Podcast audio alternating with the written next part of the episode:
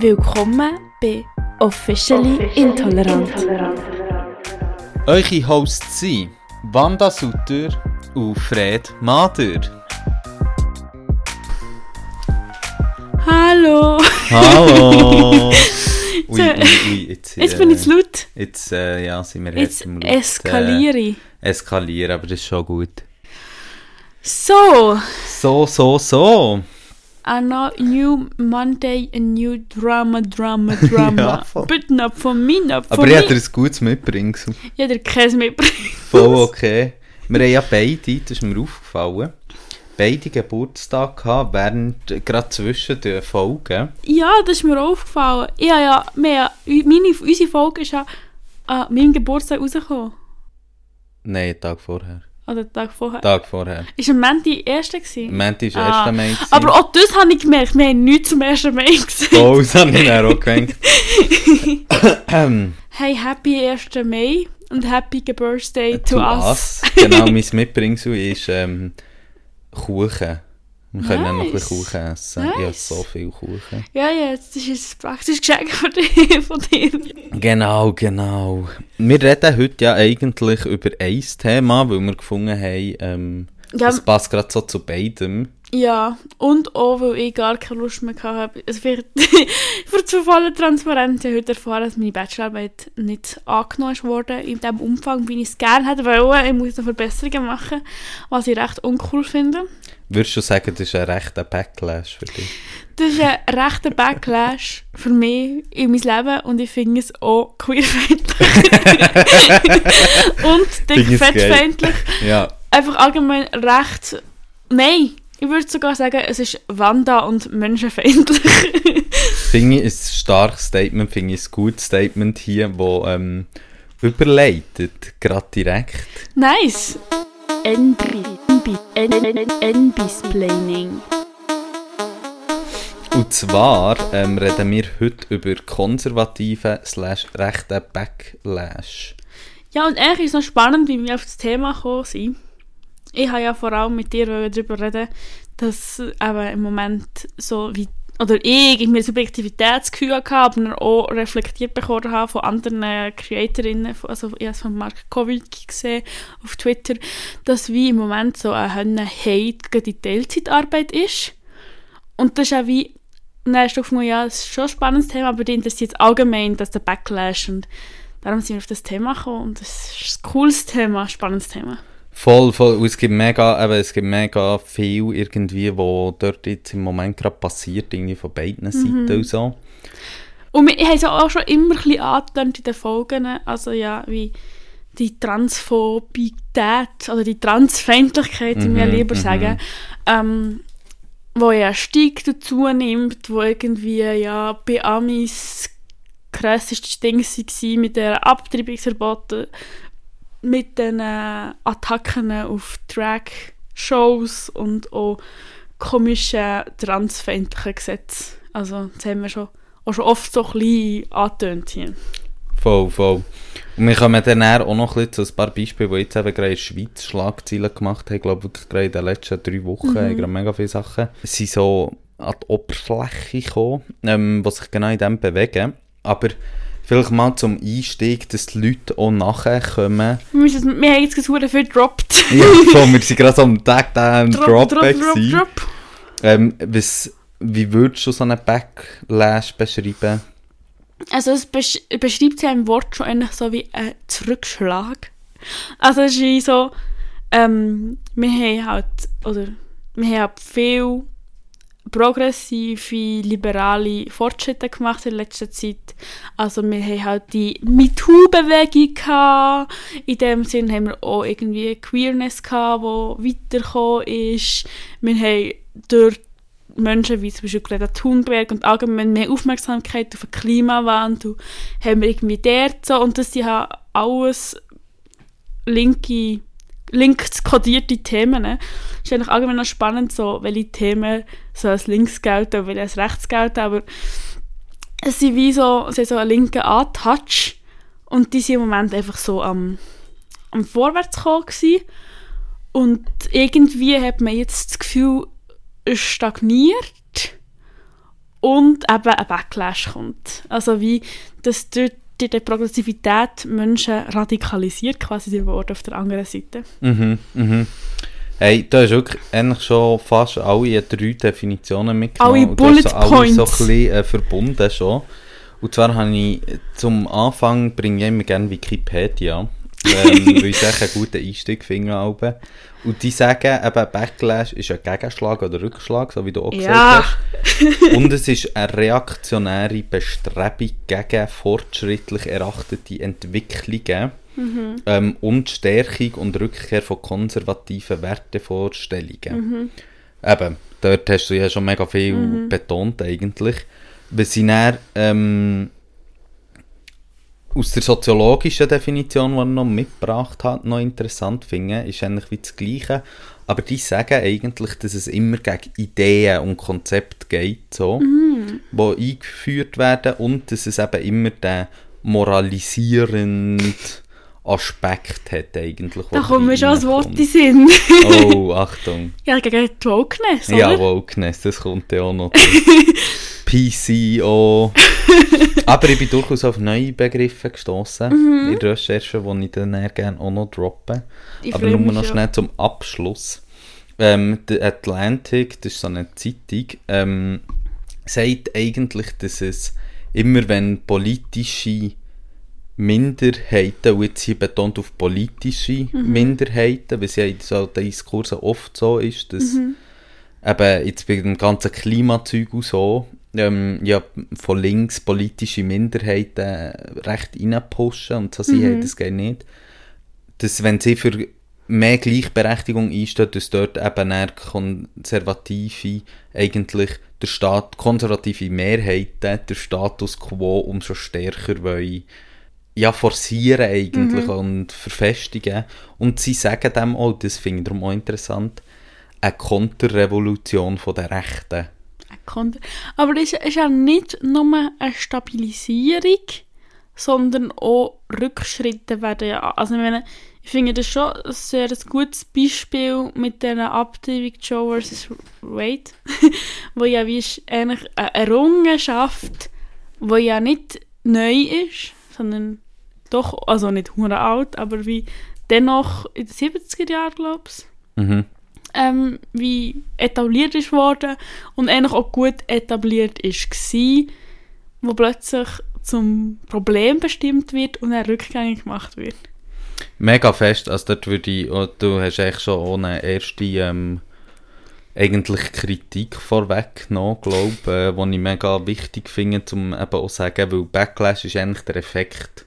Ja. So, das ist einfach eben, der Rückschlag ist wieder Effekt, aber ich, ich würde wirklich aufpassen, damit zu sagen, es ist nur ein Rückschlag, sondern es sind eben wirklich Bestrebungen für die Einführung von einem konservativen Bild und von einem rechtskonservativen Staat und Gesellschaftsbild und so. Und dort Und ich finde, werden das Sachen auch abgeschafft und Und man kann, zurückgebildet. ich finde, man kann es dort auch ähm, vielleicht so ein bisschen polemisch oder vielleicht so ein bisschen prägnanter sagen. Es ist wirklich Angriff auf Recht. Mhm, Es ist Angriff auf Sicherheit von Menschen. Es ist, es ist, es ist nicht nur wie eine Verteidigung von sich, sondern es ist Angriff und es ist Angriff, wo, ka- wo, wo soll verletzen. Mhm. Darum finde ich eben den Begriff Konterrevolution auch eigentlich noch schön, weil... Obwohl ich verbinde Revolution nicht mehr so mit positiven Sachen. So Ja, fix, aber ich finde es dort eigentlich noch interessant, den Begriff eben auch mal für die Rechten zu brauchen, weil Revolution ist ja eben an den Wurzeln etc. Und ich finde, es passt eigentlich noch, dass dort eigentlich die, wollen die Wurzeln von unserer Gesellschaft, die ja eigentlich schon patriarchal sind etc., nochmal verstärken in dem und nochmal auf diese Basis gehen und so. Ähm, und eben, wie du richtig gesagt hast, sie wollen ja nicht stagnieren. Nein, So. sie haben auch Ziel. Genau, genau. und das gegen Recht kämpfen, was du gesagt hast, ähm, weil der Backlash, der kommt eigentlich so ein bisschen, also ich meine, das hat es ja schon immer, würde ich jetzt mal so salopp sagen, so ähm, die Diskurse und so hat Ja. schon viel gegeben, aber ähm, du siehst eigentlich in den USA so rund um die ähm, Civil Rights Bewegung, aber eigentlich auch schon nach dem Bürgerkrieg. Erste so konservative Backlash. Ja. Und ich finde es noch interessant, weil irgendwie hat man ja aber so das Gefühl, ah, das ist so etwas Neues und so. Und so. Dabei ist es eben ähnlich der Bürgerkrieg in den USA, das war ja 1860er Jahre, gewesen, also 4, 65, ähm, wo er aufgehört hat. Und ich finde es noch interessant, weil du eben dort merkst, so, hey, dann ist es auch schon direkt darum gegangen, neue Rechte, die sie granted wurden, also zugestanden wurden, haben wir direkt wieder abbauen so.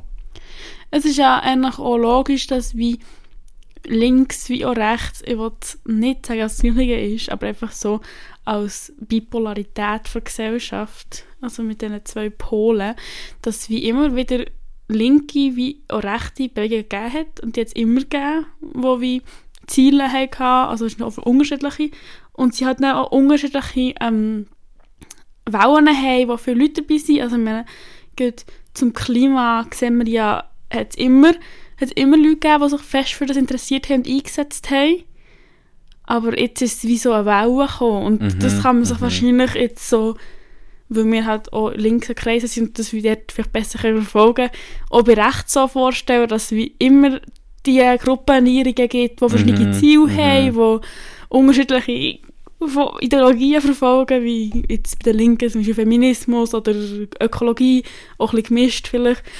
Und dass die halt auch wie wellenartig auf, also mehr und weniger sind, aber das halt jetzt für mich, aus meiner Perspektive, oder nein, ich glaube, man kann schon fast sagen, objektiver gesehen, dass Recht halt gefährlich ist, weil Rechtsgewalt ist. Theoretisch sollte es eigentlich vielen klar sein, dass halt die Ideologie von rechts eigentlich ja per se eine menschenfeindliche ist, Ja, wo eine Exklusion schafft und auch auf der basiert, muss man ja sagen einfach. Das ist jetzt ihre Führende an dieser Hufeisen-Theorie. Zum einen gibt es halt wirklich auch weniger Gewalt von links wie von rechts. Und andererseits ist halt eben, ich meine, links ist so, ja, wir sind alle gleich, wir sollen alle Recht haben, wir sollen schauen, dass die Umwelt nicht stirbt. Und die anderen sind so, ah, wir sind rassistisch, Mhm, mhm. wir hassen die Menschen, wir hassen die Menschen, wir finden die Menschen sind scheiße, äh, wir finden Frauen sollen so aussehen. Es ist ja wie die voll einschränkendere Ideologie. Ja, mega fest. Und eben, ich finde auch in dem, was du jetzt schon gesagt hast, sieht ja mega fest eigentlich, und zum äh, den Punkt unterstreichen eigentlich, dass es die Linken eigentlich mit diesen Progress, oder nicht mal die Linken, glaube muss man sagen, sondern Bewegungen, die sozialen Fortschritt wollen und äh, progressivere Entwicklung dort, ähm, dass die einen Backlash bekommen, weil sie halt eben gegen den Status quo, gegen die ähm, gegen die zementierten Machtverhältnisse sich wehren. Mhm. Und dort werden halt dann die anderen, jetzt blöd gesagt, Mhm. Kämpfen dort aus der Machtposition raus. Mhm. Und das muss man einfach, glaube immer wieder sich auch ähm, in Gedanken rufen. So. Ja, voll, das ist, das ist sehr wichtig, weil es ist halt so, dass wir in einem Patriarchat leben und wenn mit Frauen hast, ist es wie halt aus einer angenehmeren Situation, als wenn du sagst, ja, Frauen soll man nicht hassen. Ja, fix, fix. Weil es halt wie den gesellschaftlichen Dings entspricht mehr. Mhm. Und eben so ein ähm, erster grosser Backlash, oder eigentlich dort, wo man wie kann sagen, kommt der moderne, hat der moderne Backlash eigentlich seine Wurzeln, ist so die 50er Jahre, 1950er Jahre in den USA und Großbritannien eben gegen die Bürgerrechts, Bürgerinnenrechtsbewegungen ähm, und die Civil Rights Movement. Aber so nah beim Zweiten Weltkrieg. Ja, ähm, das ist ja oft eigentlich äh, ein Trugschluss, wo man über den Zweiten Weltkrieg und die Wertediskurse dort hat, weil der Zweite Weltkrieg hat natürlich gewisse Aspekte von rechtem Gedankengut auf die Spitze getrieben, wie oder ja, eigentlich sehr viel Geschlechterordnungen Ja. und eben das Rass, äh, ja, für Schluss sicher Rassendenken etc. Aber Rechte sind ja nicht eine homogene Masse. Und man hat zum Beispiel ganz stark gesehen, so als kleiner Einschub, dass in äh, Österreich oder auch in Deutschland stark zu katholischen Backlashes ist gekommen, weil Anfang. die Ka der Katholizismus unter den NationalsozialistInnen ist eigentlich verdrängt worden. Die die, die Religion nicht wollen. Das ist eine konkurrierende Deutungshoheit eigentlich. Das haben wir schon mal gehabt, das ist nicht gerne. genau, und das ist eigentlich etwas, wo, wo ich noch interessant finde, oder wo man eben muss im Kopf behalten weil das ist nicht eine homogene Masse. Und dort hat man sich dann selber halt auch wieder etabliert, weil man gesagt hat, hey, schau mal, das, was zu dem geführt hat, ist eben ein Werteverfall, man hat nicht mehr an Gott geglaubt, etc., etc. Ähm, und die konservativen. Werte, die sind nicht verschwunden, also zumindest sind die Okay. Leute nicht verschwunden. ja, das, Äh, wieso? Und zum anderen, das ist schon auch in den dreckig. Institutionen ist es nicht verschwunden. Und drittens sind sie einfach auch recht stark über sind einfach an, sind andere Ausprägungen von konservativen Werten sehr stark propagiert worden wieder. Genau, und eben in Mitte 60er Jahre ähm, redest du dann eigentlich von neuen Rechten. Das ist ja also eigentlich so die erste grössere Recht, der erste grössere Aufschwung von rechten Bewegungen eben nach dem Zweiten Weltkrieg jetzt in der westlichen Welt. Und bei neuen Rechten redet man oft, das schon, da kommt, da redet man ja oft als Reaktion auf die äh, Hippie-Bewegung, Frauenbewegung etc. Und dort entsteht etwas, was man nennt Neokonservatismus. Das ist dann spannend. Gell, Weißt du, gell? weißt du, was mir das tönt, ohne dass ich jetzt verklagt würde? Ähm, FDP. Neoliberalismus. ähm, ja, fix, du bist dort sehr auf einer guten Spur. Politisch korrekt. Ja. Und ähm, der Neokonservatismus in der Schweiz hat man auch oft Nationalkonservatismus, ähm, weil die Schweiz schon einen stark nationalistischen Charakter einfach Ja. immer mit sich bringt.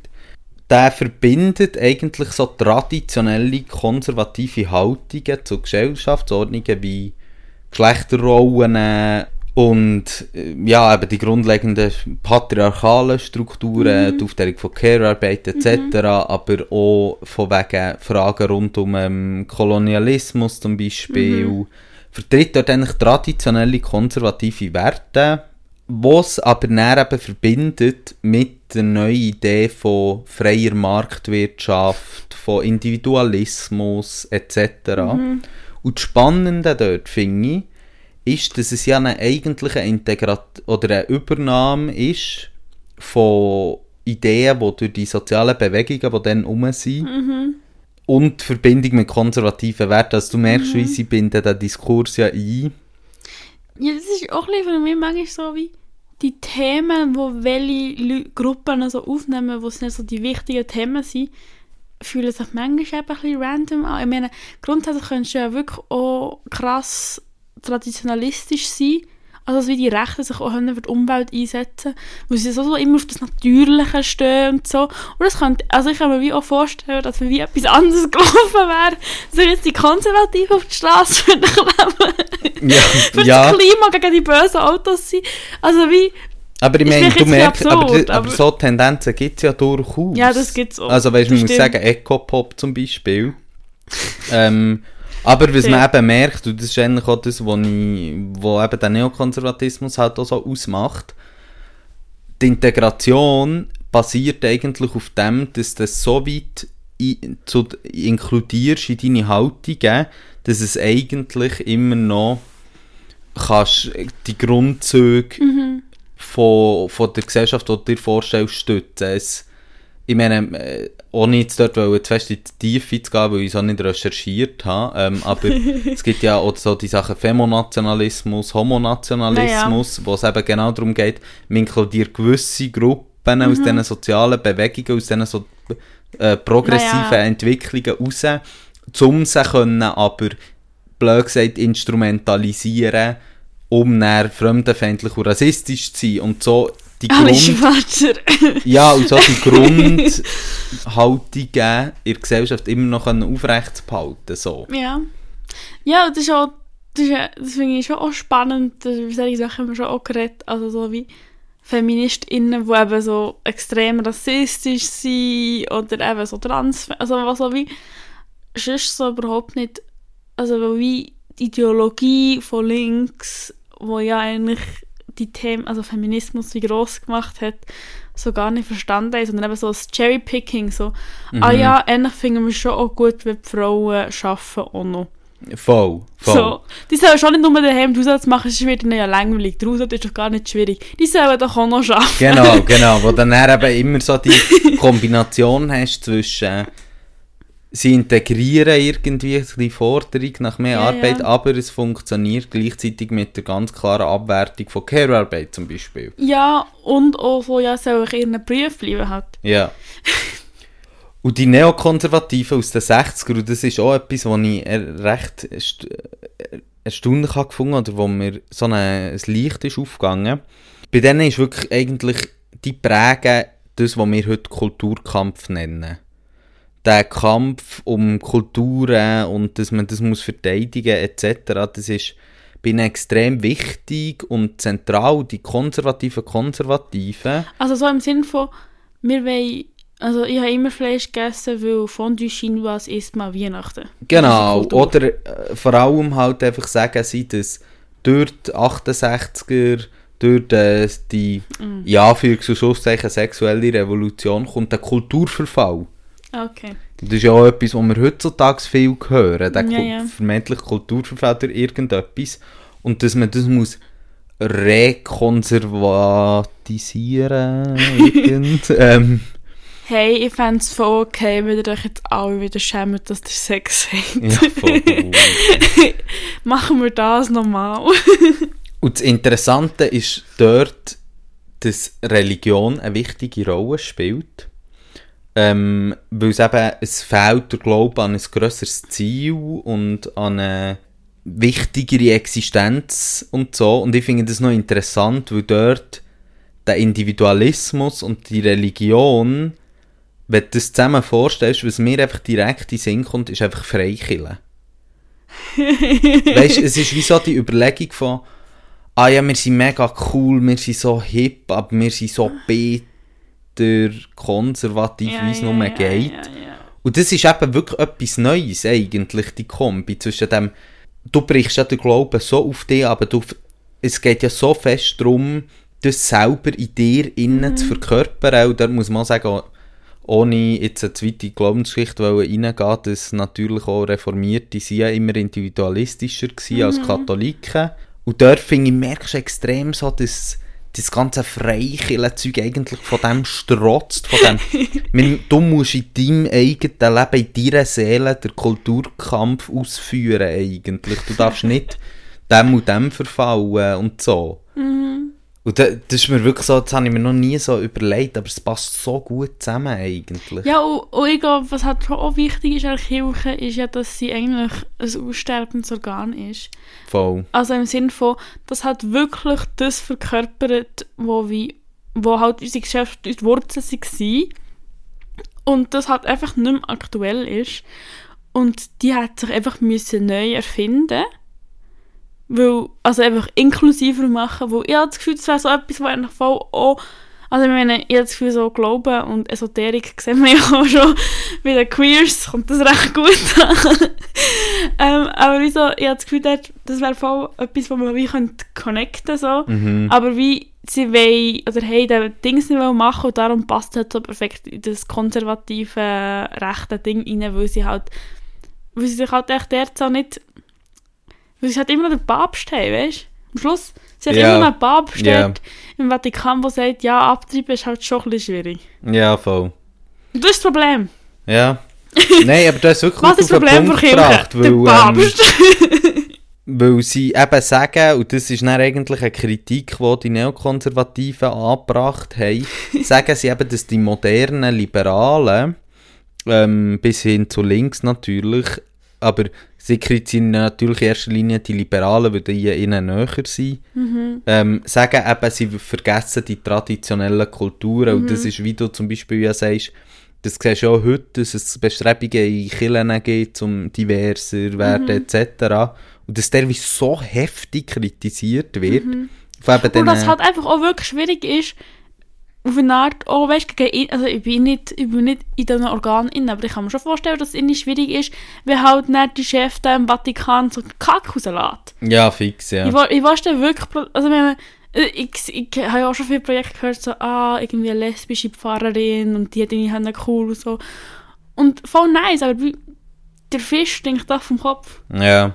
Gut, der Pfarrering würde ja bei den Katholiken gar nicht vorkommen. Weil, äh, aber ja, Ja, das ist ein anderes Thema. Ich glaube, wir haben schon ein neues Thema gefunden. Mal. Können wir mal ausführlich über Killer reden? Oh Gott, da kann ich schon unbedingt. Meine nächste Bachelorarbeit, sie angenommen ich finde es schön, dass wir drüber lachen.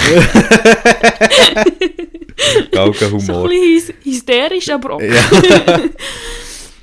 Und dann, wie du ja eigentlich auch schon ein bisschen angeteasert hast mit deinem FDP-Zeug, eskaliert in den 80er Jahren, 1980er Jahren, der konservative Backlash.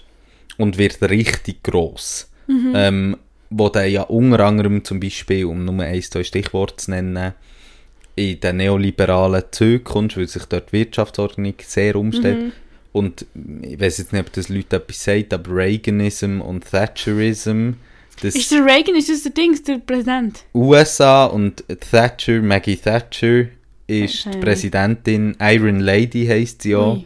ist Präsidentin, also Premierministerin, sorry, nicht Präsidentin von Großbritannien gewesen und die eigentlich die 80er prägt. Und oft redet man nur über den Neoliberalismus, was sie so eingeführt haben, viel, aber und das darf man nicht vergessen, das ist auch eben eine extrem konservative Wendung gewesen wieder, weil Thatcher, nur mal als Fun Fact zum Beispiel, die war Premierministerin von Großbritannien. Könnte man meinen, ist ein Fulltime-Job. gell? Die hat darauf bestanden, dass sie immer daheim kocht für alle, die dort kommen, für alle Kabinettsmitglieder, wenn sie bei ihr sind, in Downing Street Geil. Für ihren Mann jeden Abend kocht, so, weil das gehört zur Aufgabe der Frau, das darf nicht vernachlässigt werden. Ja, und ich möchte echt noch kurz hier dazu sagen, ich bin im Reagan TikTok und ich gehöre offiziell am Hate Club gegen Reagan an. Und wir haben wirklich das Gefühl, wir von unserem Club, dass in den USA ab dann auch schief gelaufen ist. Ja, oder auch viel. Also Und man dann hat es vorher viel Scheiße gegeben. Ja. So. Aber Aber dann ist viel wieder schief gelaufen, und auch in, in, in Oder einfach so Europa. die maßgeblichen ähm, Weichen sind gelegt worden für den Shit, der jetzt läuft. Genau, weil du siehst eigentlich dann die Implementierung von diesen konservativen Werten in Kombination mit der Individualisierung von Ja, und Gesellschaft. eben einfach auch, also ich meine, dort ist auch so, du kannst auch so Statistiken anschauen, welche Charity so von aufgehen und genau. ins Unendliche. Weil der Sozialgedanke wird zum einen wirtschaftlich als schlecht betitelt, Ja. mit der neoliberalen Wende. Eben, ich meine, ein berühmtes Beispiel ist eigentlich das Sozialwerk, das eingespart wird. In Großbritannien ist alles privatisiert worden, was nur geht. Lieben Und auf der anderen Seite, wenn du den Sozialgedanke in der Wirtschaft lässt fallen lässt du ja nicht in der Wirtschaft fallen, nur, sondern das ist ja eine gesamtgesellschaftliche Ja. Überlegung, die dazu führt. Ja.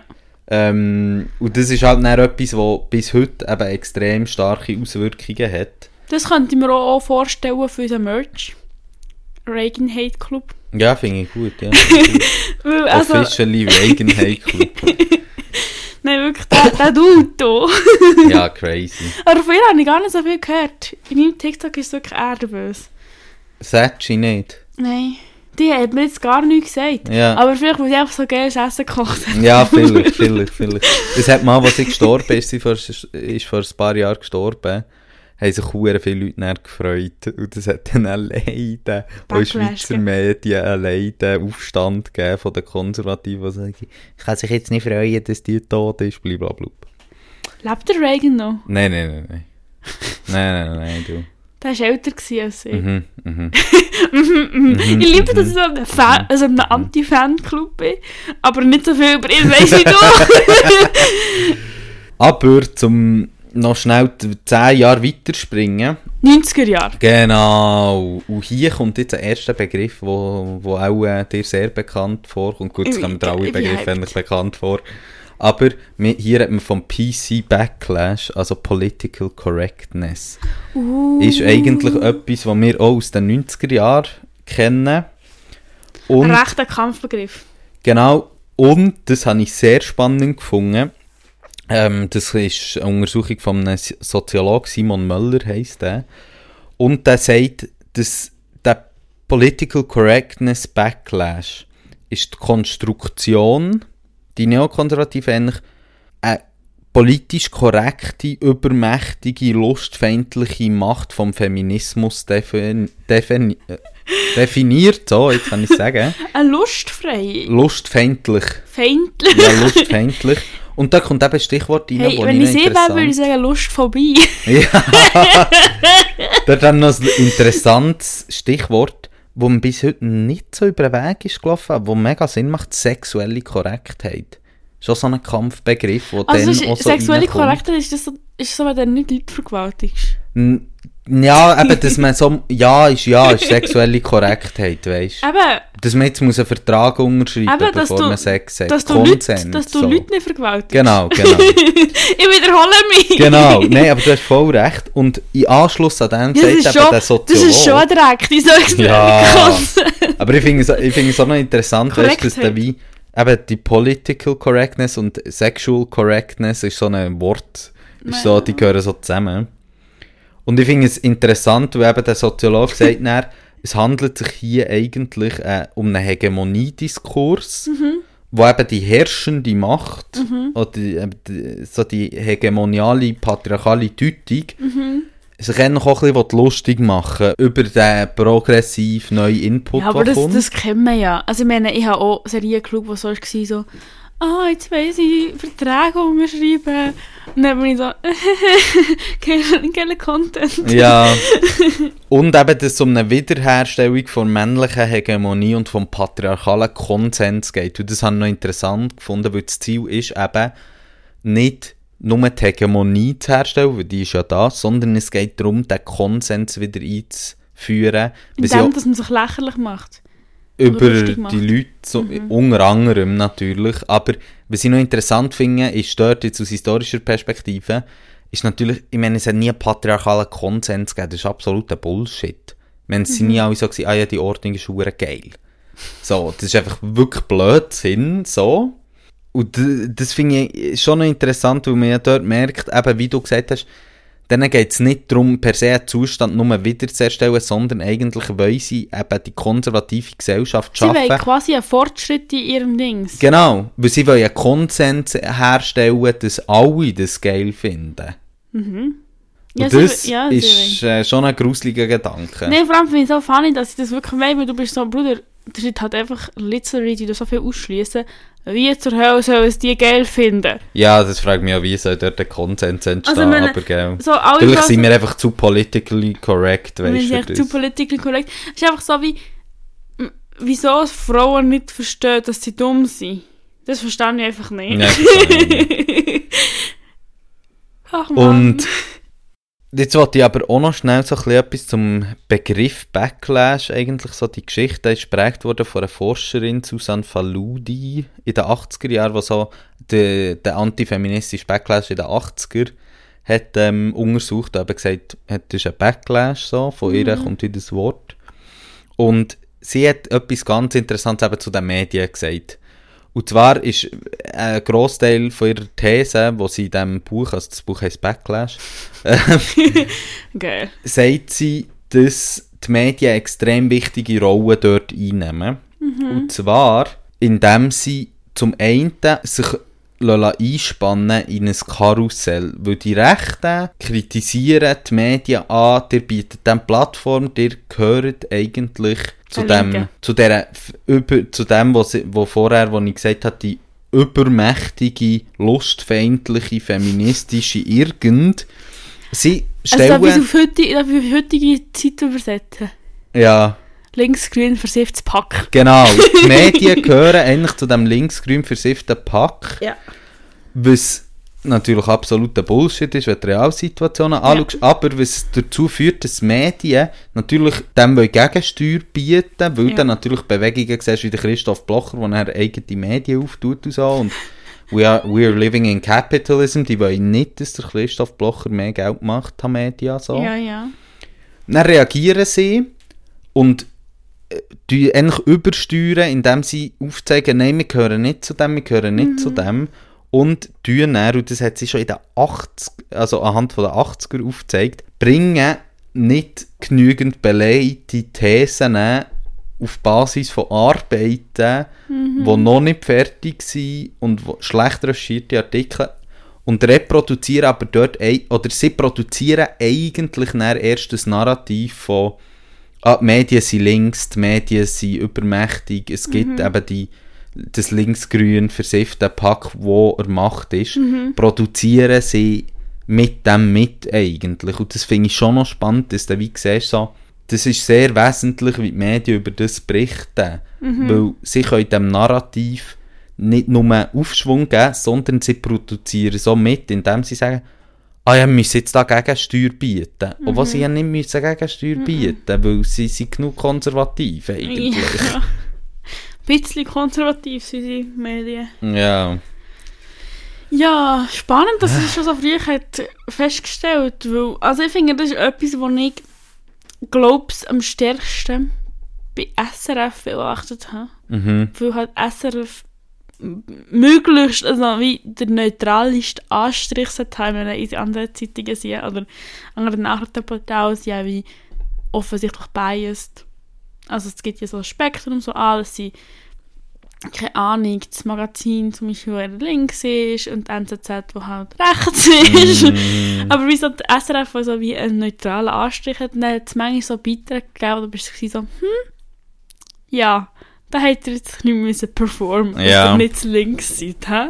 Und ich finde es ehrlich gesagt auch mega krass, bei Tamedia sehe ich das mega, ähm, weil sie immer wieder Artikel bringen, wo sie eben gegen den vermeintlich Political Correctness Mainstream anschreiben. Und ich eben finde, du merkst bei ihnen extrem gut, wie es ähm, eben genau darum geht, sich anzubieten bei gewissen politischen Zeug, bei gewiss- gewissen politischen Richtungen und dass sie dann das Narrativ produzieren und das finde ich schon einfach hure eindrücklich, wie, Ja, ja. wie sie das so eigentlich sich verarschen Mhm. und sich dort in Zeug reinziehen und eigentlich die Positionen Ja, so... Sie werden halt instrumentalisiert. Ja, und sie machen, ja, aber gleichzeitig muss man auch sagen, sie machen es selber eben auch Mainstreaming, die Ja, ja. Positionen, weil sie eben dann sagen, ah ja, die Political Correctness hat Überhand, bliblablub, wo du einfach so bist, so, Where? hey, nie ist irgendwie schon nur irgendein Beleg für das, was du hier sagst. Und jetzt können wir vielleicht ein erstes Beispiel ähm, anführen, wo in der letzten, in der, Verg- äh, letzten, Ja, in kürzlichen Vergangenheit gerade ist aufgekommen. Nein, noch nicht, noch nicht, sondern okay. zwar ähm, nicht zu früh. der Artikel aus der Sonntagszeitung über Teilzeitarbeit. Ah, ja. Wanda, was hat die Sonntagszeitung gesagt? Weißt du es noch? Hey, sie haben gefunden, dass es einfach scheiße ist, wenn man viel Geld für Studierende ausgibt und die dann nicht richtig arbeiten. Ich meine einen anderen Artikel, aber ja. Ich meine Welchen den Artikel Artikel darüber, dass ähm, Frauen einen reichen Ah, Mann ja, wollen und nicht jetzt. Karriere. Ah, das ist auch dort drin. Ja, es geht darum, dass das Studentinnen sind. Ja, stimmt, genau. Dass sie, ich, habe es wie kombiniert bei unseren beiden Artikeln. Smart, Meins ist aus der NZZ. smart. Smart, extrem. Nein, ähm, es geht dort, also es gibt wie zwei Aspekte davon. Zum einen geht es dort um so einen Gender, Gender-Angriff, wo du sagst so, ja, Frauen wollen konservativ leben, sie möchten wie Teilzeit arbeiten, während der Mann Karriere macht. Und andererseits wird dann auch so, ja, wieso tun wir denn die Frauen studieren, wenn es so teuer ist, für das sie dann nicht richtig arbeiten. Mhm, mhm. Die bringen uns gar nichts. Voll. Und eben dort war ja genau der Faktor, gewesen, zum Beispiel, dass man eine Studie hatte, die noch nicht peer-reviewed war, von Leuten, die, es hat in Nachfolge ein Interview gegeben zwischen der einen, die das publiziert hat, und der Katrin Bertschi, GLP-Nationalrätin Allianz F, wo ich für einen so war, Katrin Bertschi ist an meiner Position näher, als es so crazy ist, aber, und die Studie, und das finde ich so das Interessante, zum Moment war sie nicht Peer-Review und da können jetzt Leute sagen, so, ja, ja, aber die haben ja schon gute Arbeit gemacht. Das Lustige ist, wenn du dann weisst, wer dort hinter steht, sind das, äh, ist das eine Organisationssozial Organisation und Wirtschaftssoziologin und eine Wirtschaftswissenschaftlerin, die das zusammen gemacht haben. Das Wo- meine ich. Wo finden, und das finde ich wirklich wichtig, weil dort wäre eben der Peer-Review-Ding so wichtig, wo finden das Abfragen von Stereotypen ist wichtig und wir reproduzieren es auch nicht, wenn wir das machen. Weil sie haben ja, und das ist ja als Kritik nachher, dir, wenn du gesagt hast, ich möchte ein Kind, hast du nicht können sagen, dass beide Eltern 80% arbeiten. Das heisst eigentlich niemand, der Wieso? ein Kind hat, kann ähm, Vollzeit-Karriere machen nebendran. Darum sind die Frage, darum ist das Resultat dann auch so crazy rausgekommen. Ja, und, und, und es ist ja auch wie, ähm, eben darum ist ja auch so, so, macht ja Sinn, dass sie ja wie, wenn sie halt Wirtschaftsmenschen sind, es halt auch so um das, um die, ähm, um einen Beruf gegangen ist. Ja, und nur zum noch schnell vielleicht euch aufzeigen, liebe Listeners, was das für eine Person ist, die das, ähm, die Studie gemacht hat. Die Person hat auch gefunden, zum Glück gibt es heute ja keine Diskriminierung mehr von Frauen im Arbeitsmarkt. Das ist absolut ein Glücksfall. Ähm, und jetzt zum Zurückkommen auf den Punkt von Peer Review. Wenn du eine Studie nimmst von so einer Person, die nicht peer reviewed ist, und das als, äh, als voll nimmst und als legitime Studie, dann musst du halt einfach sagen, gut. Da haben sie wahrscheinlich auch ein bisschen verpennt. Also ich meine, eben, da kannst du direkt eigentlich auch eine Studie, die finanziert wird durch irgendein so konservatives Institut nehmen. Ich hätte eine Frage. Wenn ich die Studie genommen und die in meiner Bachelorarbeit verwendet Jetzt wäre ich dann durchgekommen. ja. Es wäre mal ein frischer Input gewesen. Es wäre ein frischer Es wäre ein Input frischer Input gewesen. Ja, dann. Hast einfach zu früh abgegeben, blöd. Das tut in dem Fall eine Nachbereitung noch rein. Mhm. Das schaffe ich sicher irgendwie reinzubringen. Weißt du, was das Lustige ist? Bei diesem Interview, ähm, Katja Rost heisst die, wo eben so ein Doppel-Interview gemacht hat mit der Katrin Bertschi. Und unten am Artikel steht so, ja, die Katja Rost hat den grössten Teil der Interviewfragen umgeschrieben. Die Katrin Bertschi möchte es hier erwähnt haben, weil sie es unfair findet. Weil die Katja Rost, so steht es geschrieben, die Antworten so stark redigiert hat, dass sie nicht zu konservativ überkommt, glaub. Ähm, Was? dass es jetzt einfach so, sie wirkt immer noch, sie ist immer noch konservativ in diesem Zeug. Das ist wohl sympathisch rausgekommen. Voll. Ah, lustig. Und auf dieser Basis machen die Medien einen fetten Artikel darüber, dass Frauen einen reichen Mann wollen heiraten statt Karriere, wo du einfach so bist, so, was zur Hölle habt ihr genommen? Ich meine, das ist, wenn du einmal das anschaust, merkst du einfach, dass dort viel aus wissenschaftlicher Ebene nicht stimmt. Weil durch eine Selbstreflexion von dir als forschende Person und was du mit der Frage implizierst, ist einfach das Eins mal Eins. Und die hat keinen Bock auf das, dann macht sie es nicht, aber dann muss man auch sagen, die Studie ist Ja, es ist halt einfach das, es ist halt etwas, was beleidigt. Und wenn man nicht, also ich meine, in dem Artikel hat dann eindrückliche Zahlen gehabt. mhm. Und es ist auch so ein bisschen so, ja, Retraditionalisierung und so. Aber, und, und andererseits muss man sagen, man sieht ja auch, dass es in die Richtung ge geht. Also dass immer mehr Frauen, wenn sie Kinder bekommen, Teilzeit arbeiten. Aber das ist ja nicht unbedingt das Wollen, wenn wir es mal so ausdrücken. Genau, und dort merkst du einfach, dass sehr eigentlich der Konsens ist in den Wissenschaften, wo wirklich wissenschaftlich auch abläuft. Und weißt du, dort finde ich es dann auch Lieber findest du es einfach so, du bist so, oh mein Gott, ich habe keine Wissenschaft. Ja, es ist schon Wissenschaft, aber es ist halt extrem gefärbt. Und ich finde es echt interessant, weil du kannst schon zu dem Schluss kommen, aber wie interpretierst du es, ist halt sehr fundamental. Und du müsstest halt dort dann sagen, ah, schau, in Kombination mit den anderen Studien, die es gibt, könnte man ja sagen, dass strukturell Frauen so benachteiligt werden, dass es sich für sie nicht lohnt, in ihrem Überleben ähm, zu arbeiten, Ja. sondern dass sie eben in eine Privat, in eine Abhängigkeit drängt werden, etc. Könntest du natürlich auch, aber du kannst natürlich auch sagen, es gibt keine strukturelle Diskriminierung auf dem Ja. Arbeitsmarkt mehr. Ja, voll. Du kannst sagen, es gibt keine strukturelle Dings, Dings mehr, aber du kannst sagen, so, ja, Kita und so ist gar nicht so wichtig. Ja, scheißegal, gell. ah, Ah, ja, Ich möchte mit Teilzeitarbeit darüber reden, weil vor dem 1. Mai hat ja Dings ähm, der Arbeitgeberverband mhm. noch etwas rausgebracht, wo ich auch möchte darüber reden Mhm. Ich liebe hat- den Arbeitgeberverband. Das sind meine Daddies. Auf jeden Fall haben sie so gefunden, so, wir haben Fachkräftemangel, oder? Mhm. Und dann haben sie gemerkt, so, fuck, wir müssen ihre Probleme lösen, oder? Dann habe ich Mhm. gefunden, länger arbeiten. Äh, Im Sinne von mehr Stunden pro Woche. Länger arbeiten im Sinne von später in der Rente.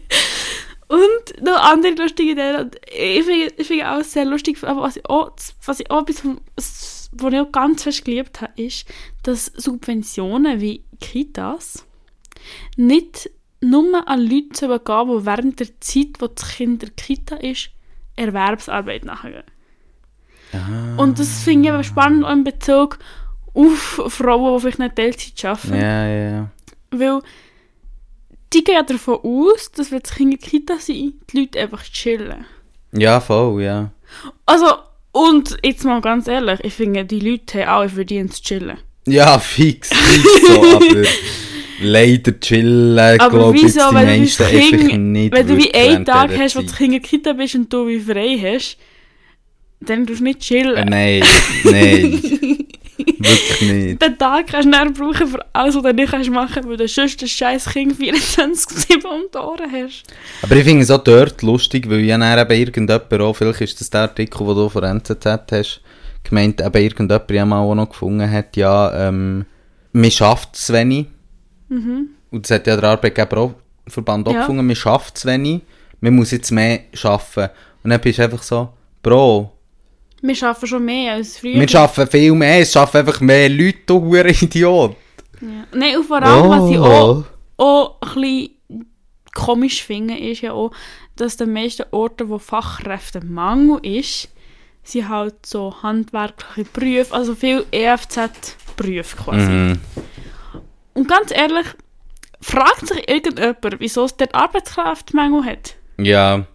Und ich finde auch immer dort nicht das Brutale oder brutal oder einfach auch das hure Schwierige, was dann passiert, ähm, ist ja, dass ich statt zu kritisieren, wie unterbezahlte Jobs sind, wie anspruchsvoll sie sind und wie wenig Wertschätzung sie bekommen, wird dann Und gesagt, auch oft perspektivlos. Du Genau. bist ein Arbeitnehmer, der nicht aufsteigen Du Ja, genau. Einfach, du brauchst echt billige Arbeitskraft. Und statt zu sagen, hey, wir könnten das ja aufwerten, die Jobs, und ihnen den Stellwert geben, den sie wirklich haben, sagen sie dann, es studieren zu viele Leute. Und was ich noch interessant finde bei dem, ist eigentlich, dass wir seit Jahrzehnten, also seit so unsere Eltern wären in Gimmer gegangen etc., die gleiche Quote haben an Leuten, die in Gimmer gehen und ähm, Universitätenabschluss haben und Fachhochschulabschluss haben, die, die ist nicht wahnsinnig gewachsen in erster Linie. Was ich einfach noch interessant finde, weil was gewachsen ist, ist, dass sich Leute dann weiterbilden. Aber Ja. das hat wieder etwas zu tun eben mit Dass du nicht Arbeitsbedingungen. Dass du nicht in deinem Job bleiben weil dein Job scheiße ja, und nicht ist. mit Leuten, also und mit der verändernden Arbeitswelt etc. Aber das finde ich noch interessant, weil sie ja dann immer sagen, ah, zu viele Leute gehen studieren, dann bist du so, die Berufsaussichten werden einfach immer nur noch unattraktiver, weil alles die ganze Zeit noch teurer wird und dann noch weniger kannst du davon leben. Ja, und es ist auch so, wie, also ich meine, es ist schon unfair, dass wie, es ja nicht unbedingt eine Wahl ist in der Schweiz, ob du kannst studieren oder nicht. Ja, voll. Das ist schon mal Wird aber unfair. gerne natürlich so impliziert von Wird gern, so, Kreisen. wird gern so impliziert, dass wenn du einfach hardworking Bitch bist, dass du alles kannst machen Mm. Und dass du dann wie die Jobs hast, die einfach fucking unattraktiv sind. Und ich meine, es wird ja auch von Anfang an gesagt, dass die Jobs unattraktiv sind. Also ich meine, also es hat schon ein, zwei Lehrpersonen gegeben, die gesagt haben, ja, eine Lehre ist schon ok so. ja, es ist einfach, und vor allem, eben, es ist wie so, es ist hart arbeitende Jobs, wo du oft weniger gute Anstellungsverhältnisse hast, wie bei Jobs, wo du halt studiert hast. Und das ist nicht fair und scheiße. Und dann sind sie so, wieso haben wir keine Arbeit? ja, Surprise! Ich habe das Gefühl, es hilft bei den Kita Plätze streichen für Leute, die während der Sekunden, wo sie Kinder in die Kita gehen, nicht 1,20 Stunden verdienen. Voll, voll. ich habe das Gefühl, das hilft. Mhm. Ja, Ja, wenn wir noch zu den anderen zwei schönen Beispielen kommen. ja. Und wo mich das Thema schon recht beschäftigt. ja, ich habe das Gefühl, wir müssen mal noch eine extra Folge machen über das. Ähm, weil ich schon merke, wir haben viel Gesprächsbedarf noch. Ja, mir geht es vor allem fest um Freizeit. Voll, wir machen mal Ja. eine Folge zu Freizeit und, und Arbeit. Arbeiten. Nice. Lasst uns wissen, ob ihr es wollt. Tut uns auch sagen, was ihr so von Freizeit habt. Genau. Findet ihr das unnötig?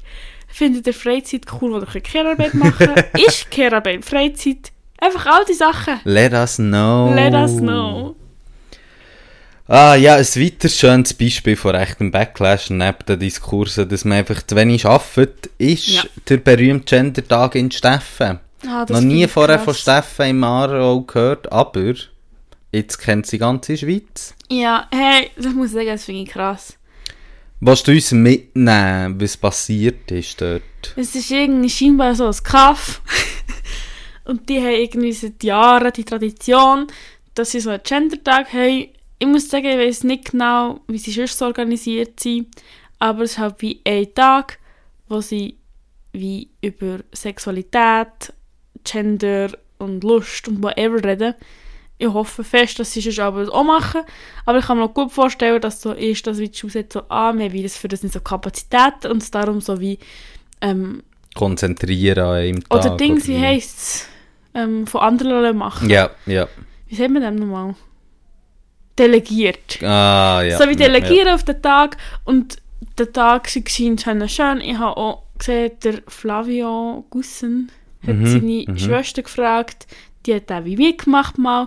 Und die hat ihnen beschrieben, dass es cool war, weil sie halt weil es oft auch spannender ist, mit externen Menschen zu reden, die so wie wirklich sehr ernst nehmen ihren jugendlichen Gefühl zu Liebe, Sexualität und Lust. Und er ist sehr eskaliert.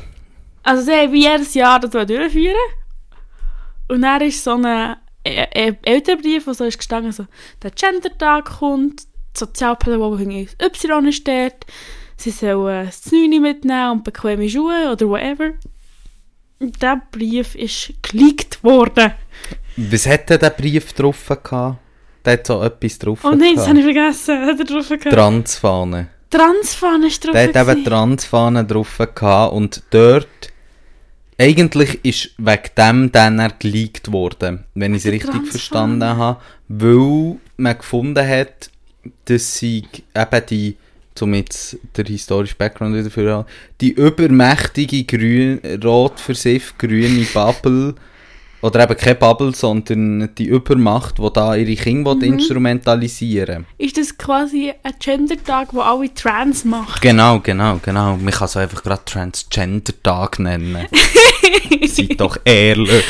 Okay, und die Flagge war es, was triggert Ja, und dann hat der Andreas Glarner, unser lieber Andreas Glarner, das ähm, auf Twitter ähm, ausbreitet. Und, ähm, weil der ist einfach für jeden Scheiß, den man im, äh, in der Schweiz so will canceln von rechts. Ähm, Ja, ich Ist finde es schon rum? gut, ihn anzuholen. Aber ich möchte hier schon auch sagen, dass es die grösste Partei der Schweiz ist, Voll. die das trägt Voll. und immer wieder dahinter steht. Ich meine, er ist, also, wie, ich habe manchmal das Gefühl, man tut es wirklich so, ich sage, belächelnd sagen, wenn man sagt, es war der Glarner gewesen. Aber das ist halt eine der grössten Schweizer Parteien, die ich gefunden es sei völlig legitim, eine Schule anzugreifen, eine Sozialarbeiterin anzugreifen, die einen Tag macht, der absolut abdeckt ist von unserem fucking Lernplan. das ist auch noch ein wichtiger Punkt, genau. Wahrscheinlich, eben, wie, mein Hot Guess, ich weiß es nicht, ist, dass eben wie sonst nicht wirklich stattfindet Mhm, und mhm, darum der Tag mhm. halt gemacht wird, einmal im Jahr, wo darum auch wichtig ist, weil es ja wie ein Teil vom Lehrplan abdeckt. Ja, und es ist einfach interessant, weil eben der Glarner hat es zwar verbreitet und ihm Aufmerksamkeit gegeben, dann hat es ja Drohungen gehagelt, bis Ja. hin zu ähm, scheinbar ähm, Drohungen, dass man vorbeikommt und die Leute zusammenschlägt. So. Ja. Ähm, Und und, ist auch- die SVP von dem Ort, Steffen, wie auch immer, hat dann gesagt, ja, die Drohungen finden wir natürlich nicht gut, aber dass er abgesagt ist worden, finden wir gut. Ich habe heute auch gerade beim Nicolas Sigris, Präsident von JUSO Schweiz, im Zürcher Kantonsrat, hat man das auch besprochen. Die SVP hat gefunden, es sei super, um Ja. den Punkt, den du Ich gemacht finde es hast, einfach wichtig, dass das einfach neu, wirklich, es ist nicht eine, Einzel, eine radikale Einzelperson aus dieser Partei, es ist dort Konsens und sie stehen hinter dem für einen Wahlkampf. Nein, Oder eben, wie man ja eigentlich, wenn man den Backlash, die Backlash-Idee wieder vornimmt, das sind ja Beispiele, die symbolisch für das sollen stehen, es ist eben genau ein hegemonialer Diskurs. Es sind Leute, die Macht haben, es sind Mhm. Parteien, es ist eine breite Gesellschaftsschicht, die Macht hat, die das etabliert, das Narrativ. Und das finde ich schon krass, dass du endlich siehst, so, es ist jetzt ein bisschen random, darüber zu diskutieren, ob es besser wäre, ohne die Transfrage auf dem Brief oder nicht. Weil, was es eigentlich heisst, ist einfach an jedem möglichsten kleinen Punkt, wo sie können, das Narrativ etablieren und den vermeintlich kulturellen Verfall festzumachen, machen sie es. Und es geht dort einfach aktiv darum, in jedem Lebensbereich die Ungleichheit zu verankern, was sie wollen. Eben der patriarchale Konsens. Ich finde es wirklich einen guten, einen guten Beschrieb für was sie wollen. Und ich meine, sie haben auch gefunden, es sei eine frühe Sexualisierung. Ja, Also das ist auch so ein rechter- Klassiker. Ja. rechter Kampfbegriff ist zu sexualisierter, also sexualisiert, sexueller Aufklärung an Kinder, wie ja eben genau oder Hintergrund hat, präventiv gegen sexualisierte Gewalt, was sie als Kinder können erleben oder was sie später als Täterin oder Opfer bei Gleichaltrigen können erleben, dass sie wie dort bisschen in die Hand genommen werden. Mhm, mhm. Ja, wenn wir noch zum äh, dritten Beispiel schnell Wir haben übergehen. wir die wirklich Bullshit-Points abarbeiten. Ähm, und zwar Drag Storytime. Mhm. Das ist ein Format, das von Brandy Butler, eine Person aus Zürich, die Musik macht, aktivistisch mega viel macht und eben Theater und so Drag Storytimes aus Zürich. Und das ist bereits einiges Mal vor jungen Tat, das ist eine neonazistische Gruppe, ähm, gestört worden haben wir, glaube schon mal darüber geredet. haben wir schon mal darüber geredet. Und jetzt äh, hat es eine Neuauflage sollen geben, irgendwie im Pfäffiken oder so. Extrem viele Drohungen gegen Events gekommen und extrem viele Drohungen auch gegen, äh, gegen Brandy Butler als Person. Und das ist einfach ein weiter solches Beispiel, eben Drag-Bands etc. Redet man immer so in den USA drüber. Es ist genau hier auch präsent. Man muss nicht irgendwie das Gefühl das sei ein ferner Diskurs, wo wir nichts damit zu tun haben sondern es ist auch hier präsent und ich finde es einfach auch beachtlich, weil da eben der Punkt, den du auch gesagt hast vorher mit, es ist eine grosse Partei, es sind nicht nur rechtsextremistische Gruppierungen. Die stellen sich dahinter. Genau, die rechtsextremistischen Gruppierungen fühlen sich so wohl, dass sie so ein Event stören, weil sie wissen, wir haben nicht nur die grösste Partei im Back, also im Rücken, die uns dort eigentlich stützt, mit ja eigentlich gleichen Aktionen, sondern wir das wird ihnen natürlich einfach auch Legitimation in einer breiteren Öffentlichkeit wieder gegeben. Das finde ich ist eigentlich etwas extrem beunruhigendes, was man bei diesen rechten Backlash einfach muss sehen, sie führen in kurzfristiger Zeit nicht nur zu einem Schwund von Recht und zu Abbau von Recht, sondern sie führen auch dazu, dass eben rechtsextreme, neonazistische Gruppierungen und Gedanken wieder verstärkt Einzug erhalten. Und das hängt einfach inhärent damit zusammen. Das kann man nicht loslösen voneinander. Ja, und das ist auch wieder mehr das Ding. Ich meine, es wird ja das Framing von ihnen übernommen zum Teil. Ähm, eben die SVP stützt sie medienwirksam öffentlich, tut sie wie unterstützen und sie gutheissen. Es ist einfach ein Trauerspiel. Ja, es ist wirklich ein Trauerspiel. Und was alle diesen Fällen oder bei diesen Beispielen eben vorkommt, und was der Soziologe Simon Möller eben auch als ähnlich so vier Charakteristika von so einem Backlash eigentlich definiert ist. Zum einen wird Sexismus und sexuelle Gewalt trivialisiert. Beispiel ähm, Gendertag, wo du ja hast beschrieben, oder eben Teilzeitarbeit. Der Opferumkehr ist auch etwas ganz Bekanntes. Wir hätten natürlich auch noch ein Beispiel von sexuellem Übergriff, Vergewaltigung Ja. können bringen Sexismus existiert nicht mehr. Das wäre sie, die Forscherin, ähm, die das einbringt.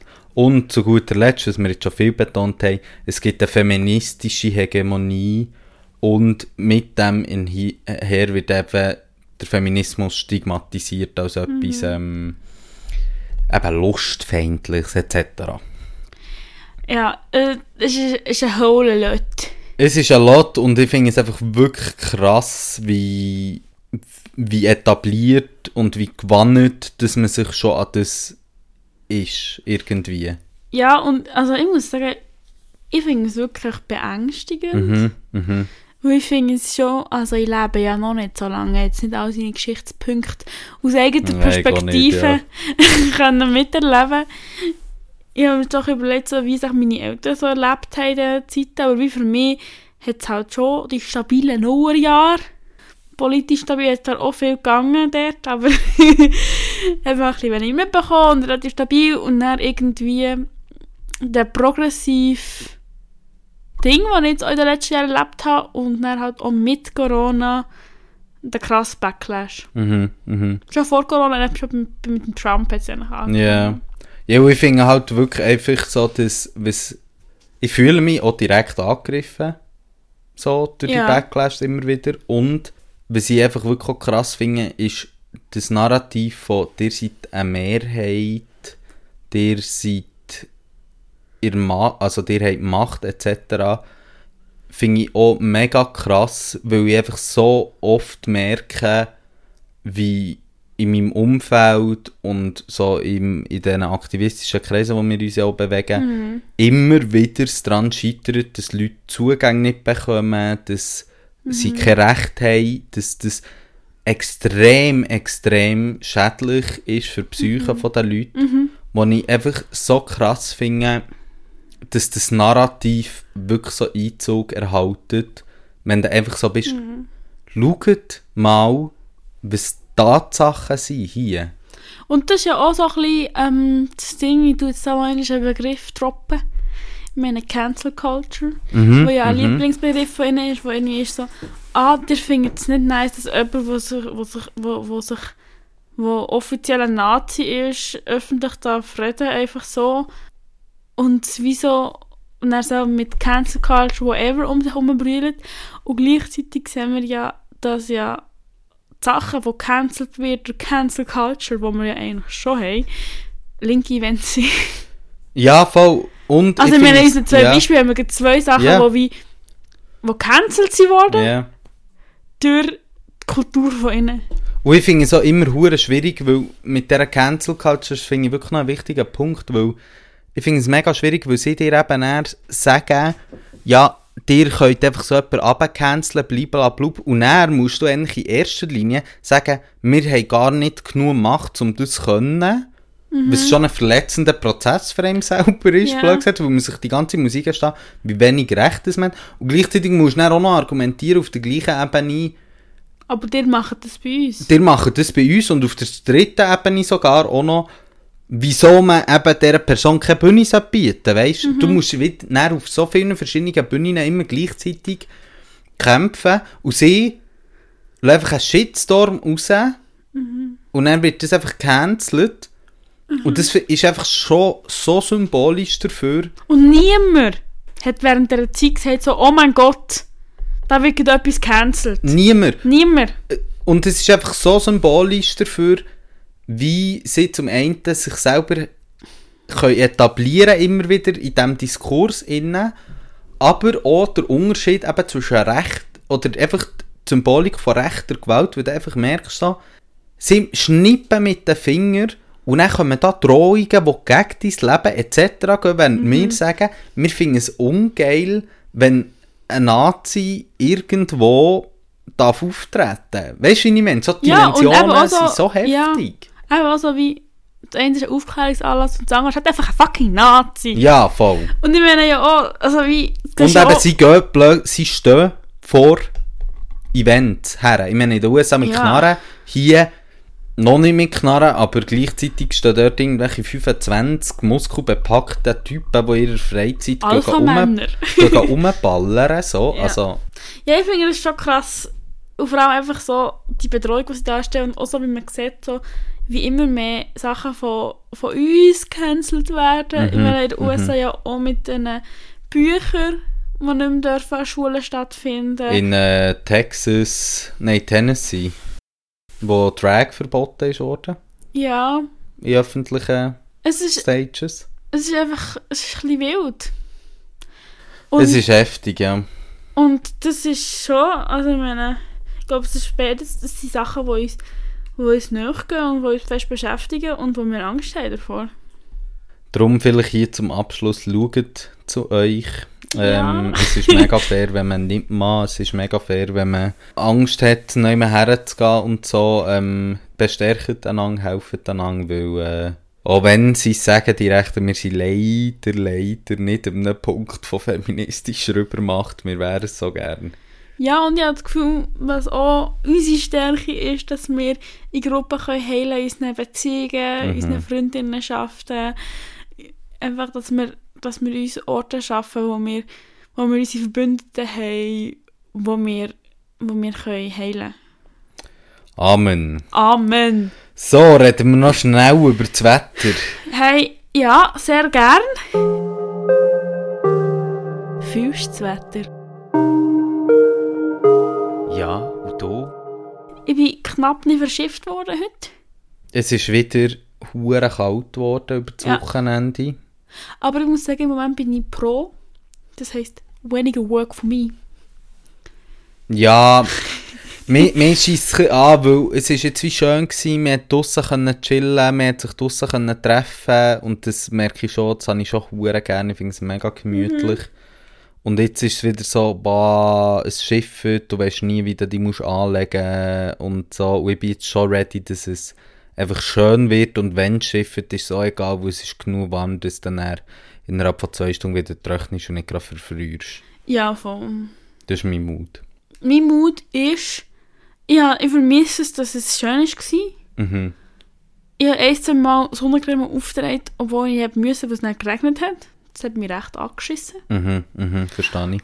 Aber sonst finde ich es noch wie nice, weil du bist so in der Gelaterie drin Mhm. und du kannst wie so, du, es kommen nicht so viele Leute. Mm, Du musst nicht Hunde hassen. Du musst nicht nur hassen, aber es ist gleich nicht so kalt. Letzten Herbst ist es so, gewesen, wie so, wenn du in die Vitrine reingelenkt hast, dass du dann kalte Finger ah, hast bekommen. shit, ganz und gern. Der Dass du schon fast. Händchen musst anlegen. Dass ich quasi mein Hand, aber das ist wie noch nicht. Und darum finde ich im Moment eigentlich fein. Ja, Aber wieso, ich habe schon auch geil gefunden, dass es warm war. mhm. Aber für jetzt so Schaffung technisch tut es so wie aufwiegen. Darum ist verstehe so ich, verstehe ich, verstehe ich. neutral. Mhm. Ich liebe es nicht, aber mir ist scheißegal. Mir scheißegal. ja, und ich glaube, mit diesen schönen Aussichten auf hoffentlich schöneres Wetter, Auf frühlige, frühlingliche... vielleicht ist es ja, wenn die Folge rauskommt, schon schön. Kann gut sein. Nächste Woche, Mensch. Bö. Who Bö. knows? Ich habe den Wetterbericht nicht angeschaut. Ich gehe nicht. Schaust du den Wetterbericht an? Ja, in letzter schon, wenn es so viel schifft die ganze Okay. Zeit. Ich tue nie. Ja, mach ich Darum aber wird ich es nicht verschiffen. Ja, maybe. Ja, hey, also. Und wir sagen bye bye. Bye, bye.